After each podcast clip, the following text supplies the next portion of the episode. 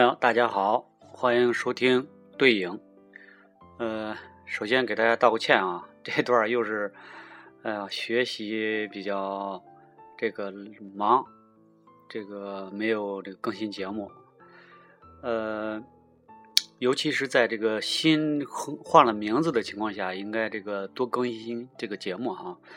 呃，不好意思，因为这段确实是那个呃想多学点东西。这个太忙了，又到那个呃北大想蹭点课什么的，还有家里的什么事儿，嗯，挺多的。呃，不过不是理由，以后还是要多更新节目啊。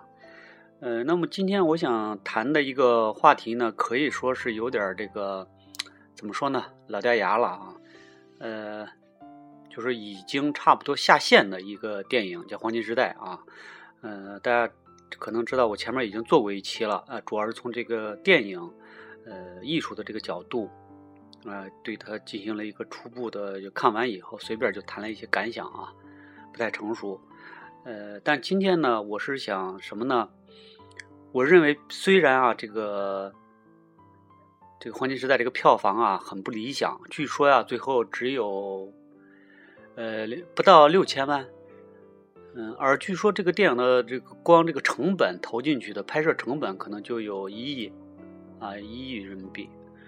呃，看来是有没没没回过本来哈。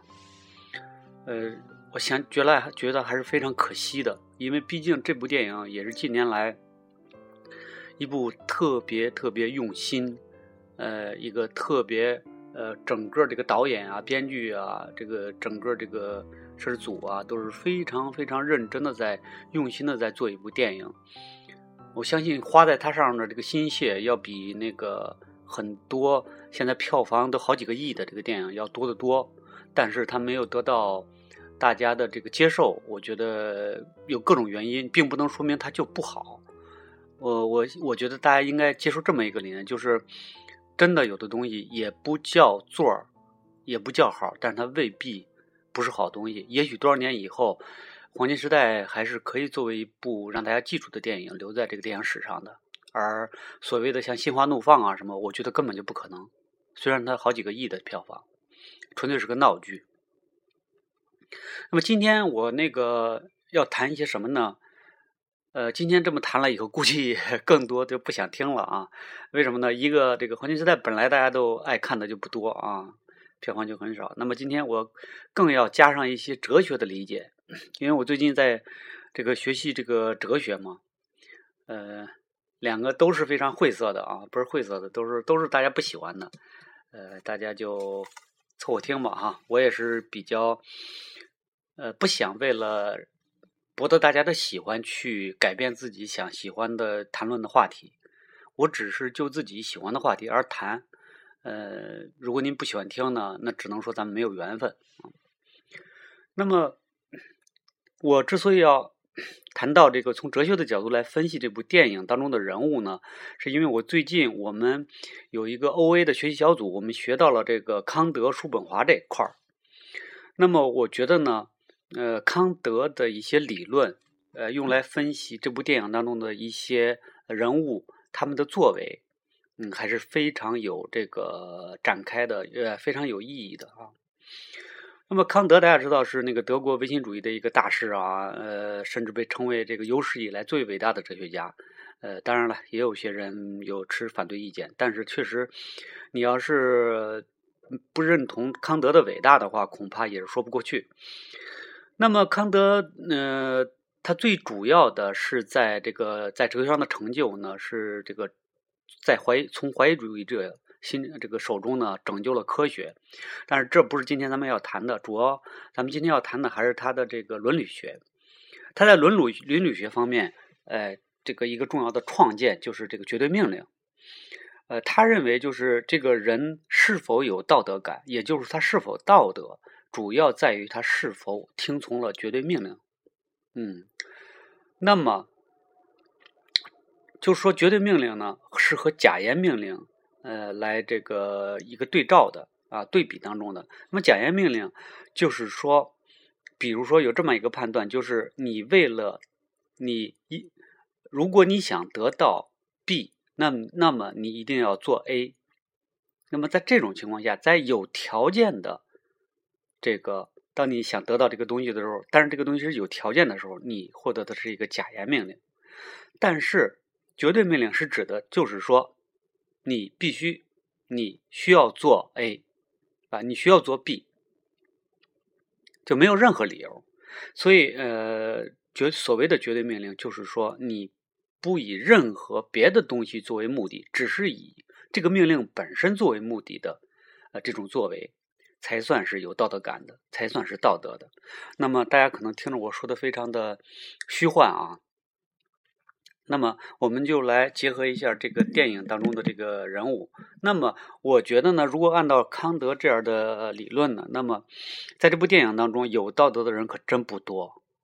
嗯，甚至咱们这几个主角啊，像萧红啊、萧军啊、端木啊。我觉得都不能说称得上道德，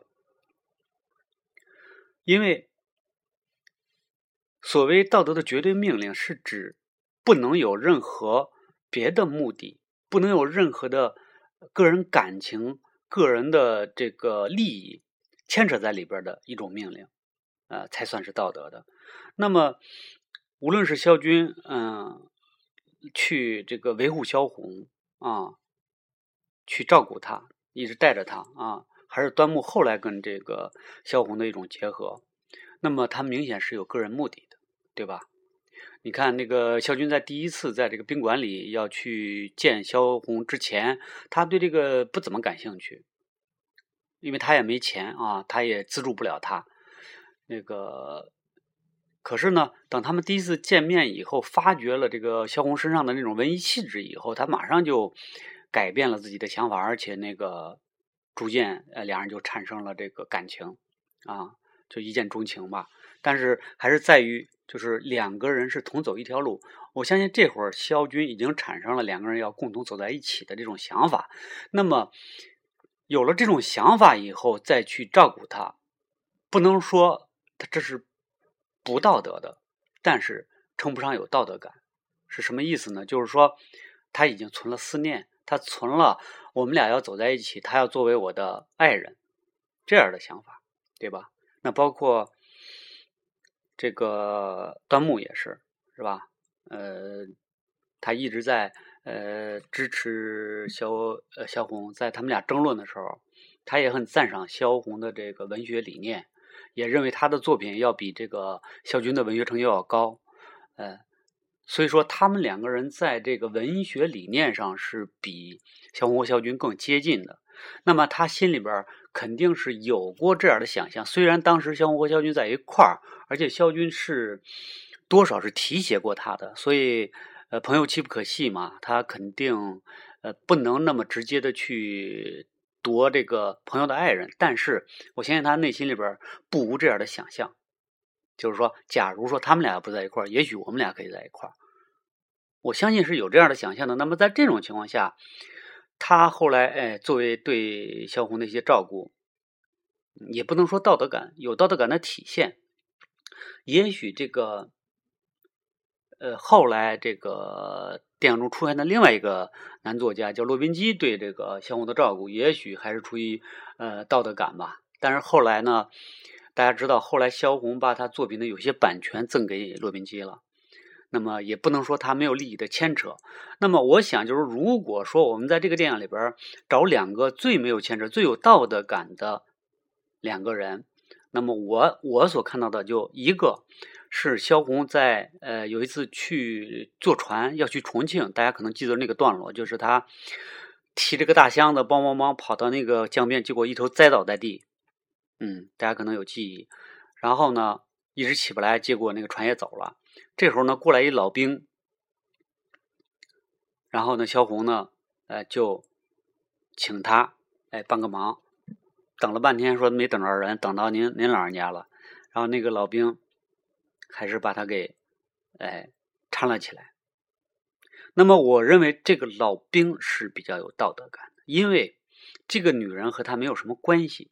对吧？他可以照顾，也可以不照顾，而且那个按这个电影上所表现的，这是一个伤呃伤伤兵，对吧？在战场上受了伤的，呃，也是个老兵，也是我相信也是比较愤世嫉俗的，对吧？他在战场上受了伤，谁来照顾他呀？对吧？他也一肚子怨气呢。我凭什么要帮帮一个莫不素不相识的人呢？但是他最后还是帮了，就是跟他毫无利益瓜葛，帮了以后对他也没有任何好处，哎，没有任何牵扯，这么一个人，他还是帮了。那么我觉得他是比较道德感的，啊，他是比较有道德的。那么这就是他听从了内心的绝对命令，他认为帮别人是应该的，这是一种义务。啊，而不是因为别的原因，不是为了啊，我也许我救了他，这女的还能给我点好处，给我点钱什么？他没有那么想，他因为最后的结果是他也没有这么做，对吧？另外一个就是我印象当中，就是最后最后骆宾基呃，在那个很著名、非常打动人的那个镜头，就是他含着一块糖，呃，在哭泣，为了萧红的逝呃逝去而哭泣的那个镜头啊。很喜欢，我也很喜欢那个感觉。在这个镜头之前，他从一个小贩的这个摊上买了一块糖，然后把呃一个这个钱放到了那儿，然后拿了一块糖就走。然后那个小贩一看，就赶紧说：“哎，你这个钱太多了，你这买这一块糖用得了那么多钱吗？”那么。我认为这个老板，哎，小贩儿也是比较有道德感的，嗯，为什么呢？就是说，你看这个人恍恍惚惚的拿了一块，他拿放放钱就走了，实际上你这会儿不吭气儿，也就这便宜也就沾了，对吧？呃，就是说，在这种情况下，他完全可以瞒着别吭气儿，沾了这个便宜，但是他遵从自己内心的绝对命令，说认为。这个占别人便宜是不好的，只是因为他觉得这儿是不对的啊，因为我们不占别人的便宜是对我来说是一种义务，这样他就还是告诉对方说你那个钱给多了。当然了，呃，在这个方面，他这个是有一点分，就是说也有一种别的可能性的，就是说像在康德，康德就说过说，呃。我相信，如果康德看这个电影啊，我们当然，我们这个这次的谈话就是基于这个基础上，就是说，如果康德跟我们一块看了这部电影，呃，也许对这个小贩会有一些争议。就是说，作为一个小贩来说，他有可能最终还是出于自私的考虑这么做。就是说，他是生怕这个人是在试他，也许对吧？哎，我那个看看你这个是不是够够意思啊？是不是那个？呃，不爱占别人便宜，那么我放这儿，比如说十块钱，拿了一块糖就走，实际上你就这这墙糖就值一块钱，是吧？那么如果你招呼我呢，哎，说明你这个还够意思，以后我我我我我就一直来你这买。如果你不招呼我呢，就得了，这个以后你永远不想别想再给我做买卖了。就是说，他有可能是出于一种，还是出于一种利害关系这么做的，就是说，他生怕别人知道他是一个不守信用的人。对吧？因为这个，这叫什么呢？童叟无欺，作为公平买卖，这是作为一个商人的这个职业的商业伦理，对吧？你如果让人发现你，即使这个小贩是一个很小的小贩，不是什么大掌柜，但是他也要守着这样的伦理。如果让别人知道自己是个不守伦理的商人，那也许别人就不来不来买他东西了，对吧？嗯，但是我想那个在这儿呢，就是说，我觉得那个看这个。洛宾基的表情也不像，就是说是在试他，就就没有这个危险，他还是要这个提醒他。我相信，就是说，如果是这样的话，他还是有他的这个道德感的啊。呃，可能是说，大家想，就是康像这个一个德国作家和我们现在在中国一个导演拍的电影这么联系在一块儿，是不是有点牵强呢？其实也不是这样。那么康德所说的绝对命令啊，他的道德学说呀，他的伦理学呀，确实是针对世界上的每一个人的，对吧？也不是针对德国人的。那么，作为康德的绝对命令的另外一种表现方式，呃，表现的一种表达方式，呃，他的这个就是说，呃，是这样一句话，就是说他当你想做一个东西的时候，你的那个做法，你要想象它要作为一个普遍的规则啊。当你这个要按一个规则行事的时候，你要去想象，如果你觉得它可以作为一个普遍的规则应用在这个世界上，你就可以这么做，你就觉得是道德的。嗯，比如说，呃，这个，我觉得，呃，这个呢，用在谁的例子上？就是肖军的例子，就是因为肖军有一个重要的这个理念，在恋爱上，在这个感情上有一个重要的理念，叫爱就爱，不爱就走开，这是他一个信条，是吧？呃，就是非常决绝。他呢，呃，就因为这样呢，所以肖军在这个电影当中，无论是呃，应该在他真实生活当中，可能也是这样，就是是一个，哎，这叫什么呢？呃，多情的种子啊，见一个爱一个，有点像这样的。那么明显的，如果按照康德老师的眼眼光的话，那肖军是非常不道德，对吧？啊，那么就是说，因为呃。他的不道德究竟怎么从理论上证明呢？那么就是说，一个人，当你按照你的这个规则，爱就爱，不爱就走开的这个规则去对待一个女人的时候，你要从心里边想一想：如果你这种规则，如果要做一个普遍的规则，世界上人都这么做，行不行？哎，这个就让你自己觉得你道德不道德。所以，呃，肖军这个就是说。呃，咱们可以这么解释，就是说，如果世界上的人都是爱不爱，呃，爱就爱，不爱就走开，那么真的这个世界上将怎么样呢？妻离子散，这个对吧？呃，人人都像陌生人，因为像这种大多数中国人都是为了责任，哎，组成的家庭，就一开始可能有爱情，也许甚至有的也没有爱情，但是最后总是由于责任而在一块儿的，因为呃，婚姻的。一开始总是有激情的，到最后那是这个厌倦是必然的。那么我们还这个之所以家庭大多数家庭还比较稳定，主要的还在于责任，对吧？你当初做出了允诺，要照顾她一辈子，那么你现在不能说人家不漂亮了或者老了哈，你就不爱了。那么所以说，如果肖军这样的这个规则，如果这个。普遍的应用在这个世界上，每个人都这样的话，估计连他自己也爱不了了。为什么呢？因为，你比如说，你你找到一个女的，然后这女的这会儿觉得你可爱，那停了几天，她觉得你不可爱了，她就走开了，对吧？或者说，他看见你又爱别的女的了，这是肖军的一个特点嘛，是吧？你是这样，那人家就觉得你你那个三心二意，对吧？那人家也走也就走开了，那几乎他也就是。或者是人家听到了他以前是这样一个人，人家也就不不不爱他了，对吧？那么，如果就是说这样一个规则，如果是有普遍性，如果大家都这么实行的话，最终他也就把他自己的爱情爱给毁了，对吧？所以说，这就是呃，这个康德的另外一种表达，就是说，所谓道德还是不道德，就是能不能普遍的实行在这个世界上。那么。另外一种表达，我认为那个我非常的喜欢，就叫人不是手段，而是目的，就是本身人本身就是一个目的，而不是一种手段。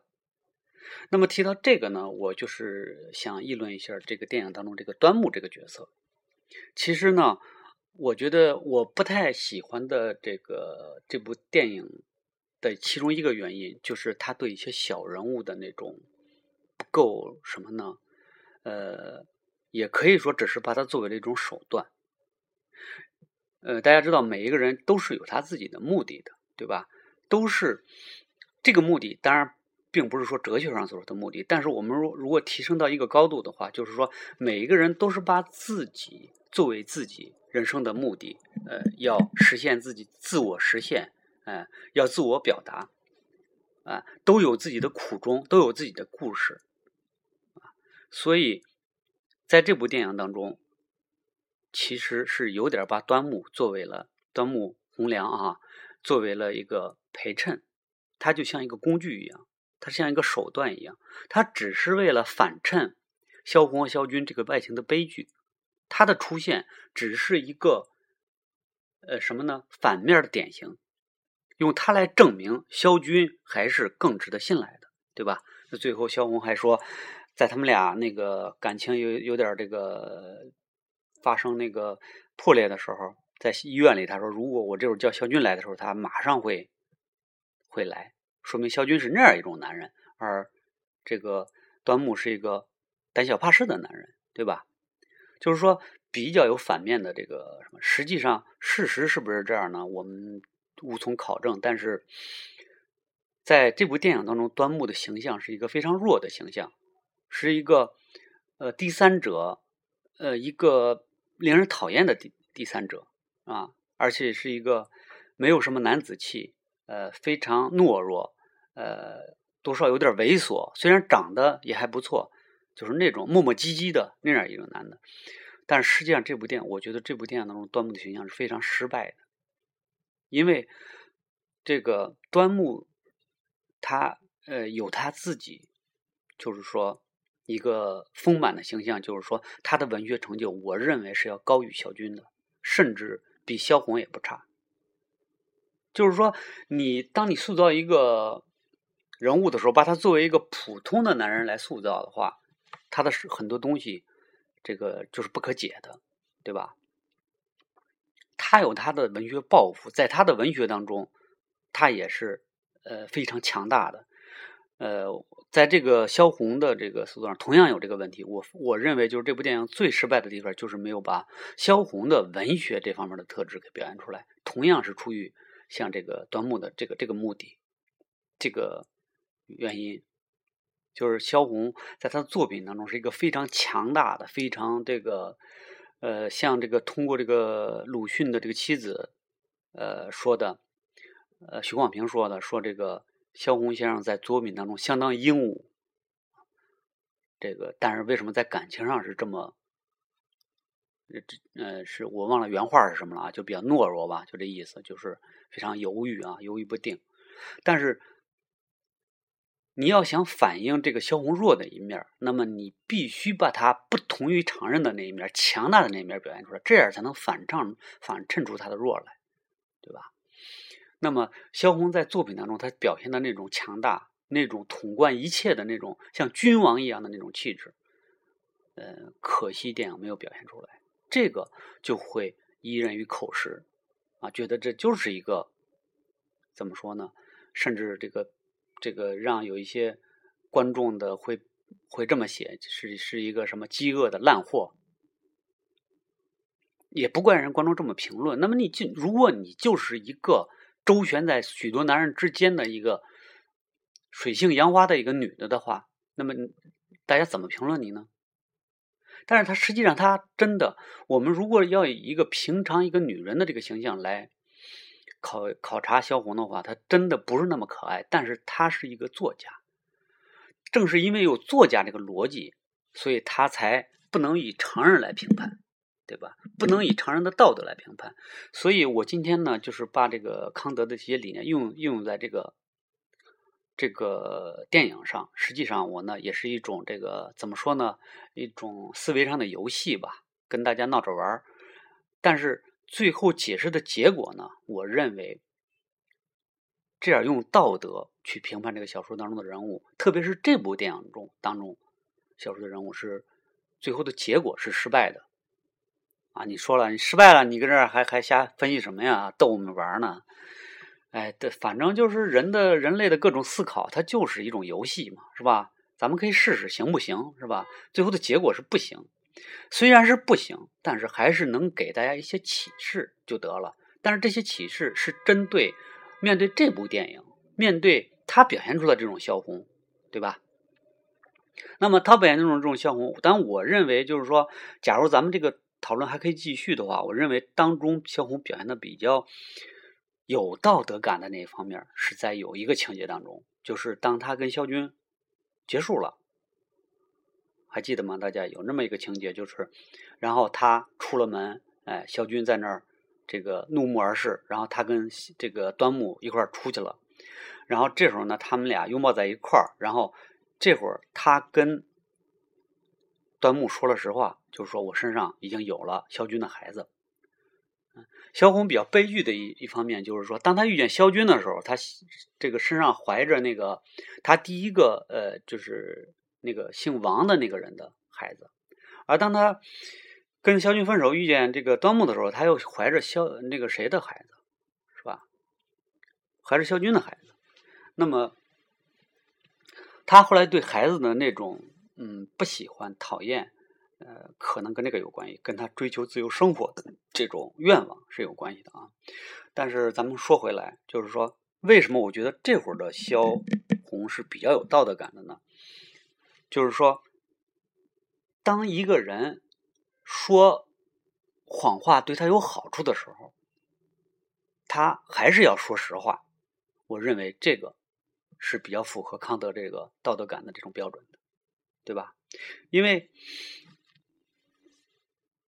如果你这个撒谎能够瞒住他，其实我觉得这个事儿，呃，有百分之八十的可能性是能瞒过他的，啊，比如说两人住到了一块儿，哎，两人有了这个关系，那么后来又生出了孩子，那么这个就自然而然，这个孩子应该是端木的孩子，是吧？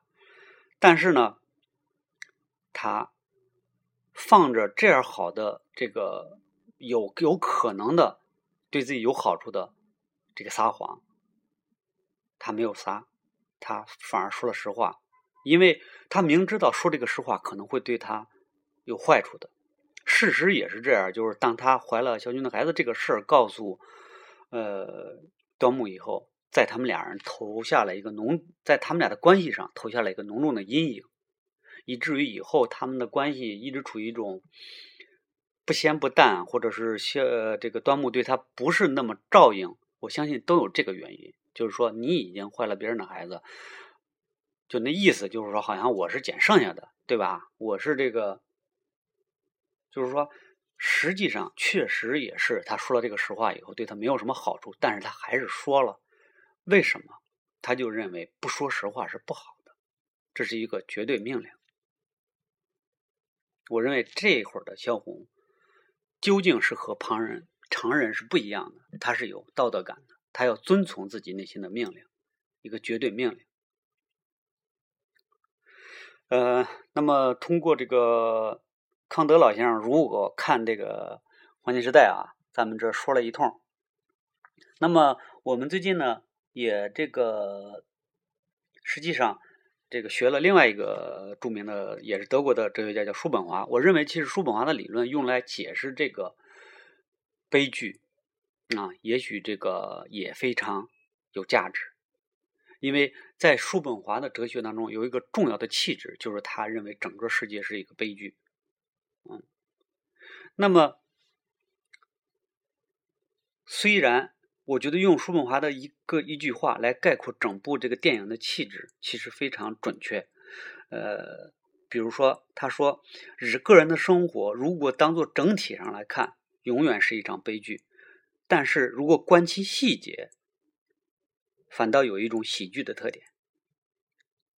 嗯，这个可能大家呃有所体会，就是说，真的这个萧红的一生，包括这里边很多萧军的一生、端木的一生，对吧？这个包括后来这个呃聂聂干奴的一生，也是这个。悲剧性的，都是悲剧性的。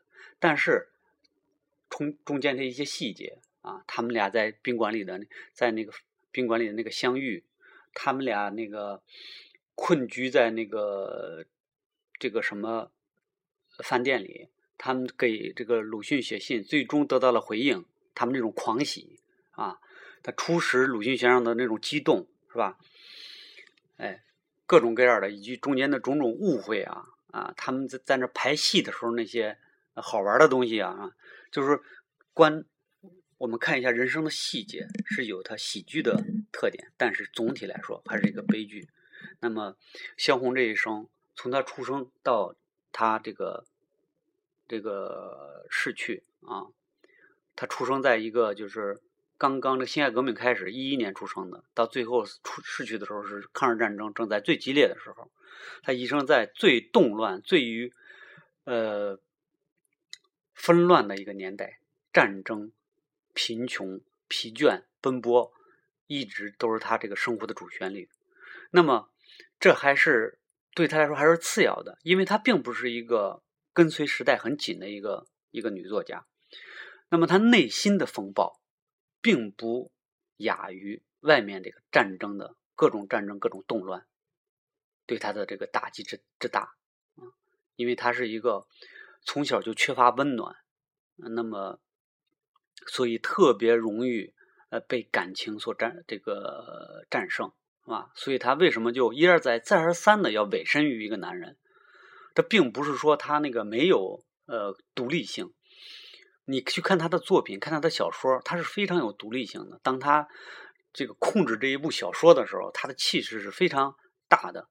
他为什么反而在感情上那么软弱呢？他只能通过这个，他怕孤独，他感情上有非常强烈的恋父也好、恋兄也好这样的情节，就是他小时候得到的温暖太少了。没有父爱，他要寻找一个补偿，嗯，那么按照叔本华的观点，就是说，嗯，人真是太痛苦了。要是按呃叔本华大叔的这个这个解释，真的人活着真是没有多少价值。你比如说，他说一个欲望的满足带来的是十个未满足的欲望。说这个人，因为叔本华的这个中心这个思想是人由生存意志来决定嘛。一切都是由意志来决定。他认为这个意志是饥饿的。那么，一个欲望的满足，他认为这就如同抛给乞丐的施舍一样，维持着他的今日，以使他将他的痛苦延延长到明日。延长到明日以后还是痛苦，他不可能变成欢乐的啊。那么，其实叔本华就是说，在中国这个影响之大呢，主要是对一些艺术家啊。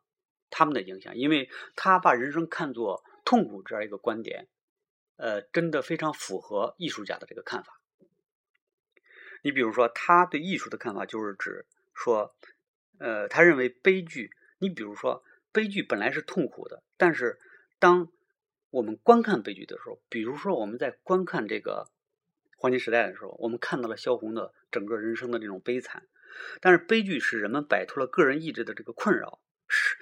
他站在另外一个角度来审视我们的痛苦，比如说，当你认同了萧红，对吧？你也会感同身受的感觉到他的痛苦。但是我们站的再高一点来审视他的痛苦的时候，反而觉得这个悲剧是有审美的价值的，对吧？它是很美的。那么，这究竟是一个和一般的这种商业电影和一般的这种呃，这叫什么呢？呃。纯粹的那种，呃，因为自己的这个粉丝的拥趸的这个追捧而成功的电影啊，它跟这种纯粹玩闹的电影究竟是不一样的。这是一部严肃的来探讨人生价值、探讨美、探讨一个大时代、探讨自由与否的是否存在的这么一个作品啊。我相信，呃，即使它的票房非常不好，那么我相信。呃，将来还有很多的人通过别的途径来再次回看这部电影的，对吧？我们也是觉得几千年以前的一个哲学家，他所说出的道理，还能够呃和这个电影当中的情节，我们能够站放在一块儿进行讨论，也是觉得非常奇妙的。这就是哲学它的奇妙所在，也是电影的奇妙所在，艺术的奇妙所在。嗯，让我们共勉吧。再见。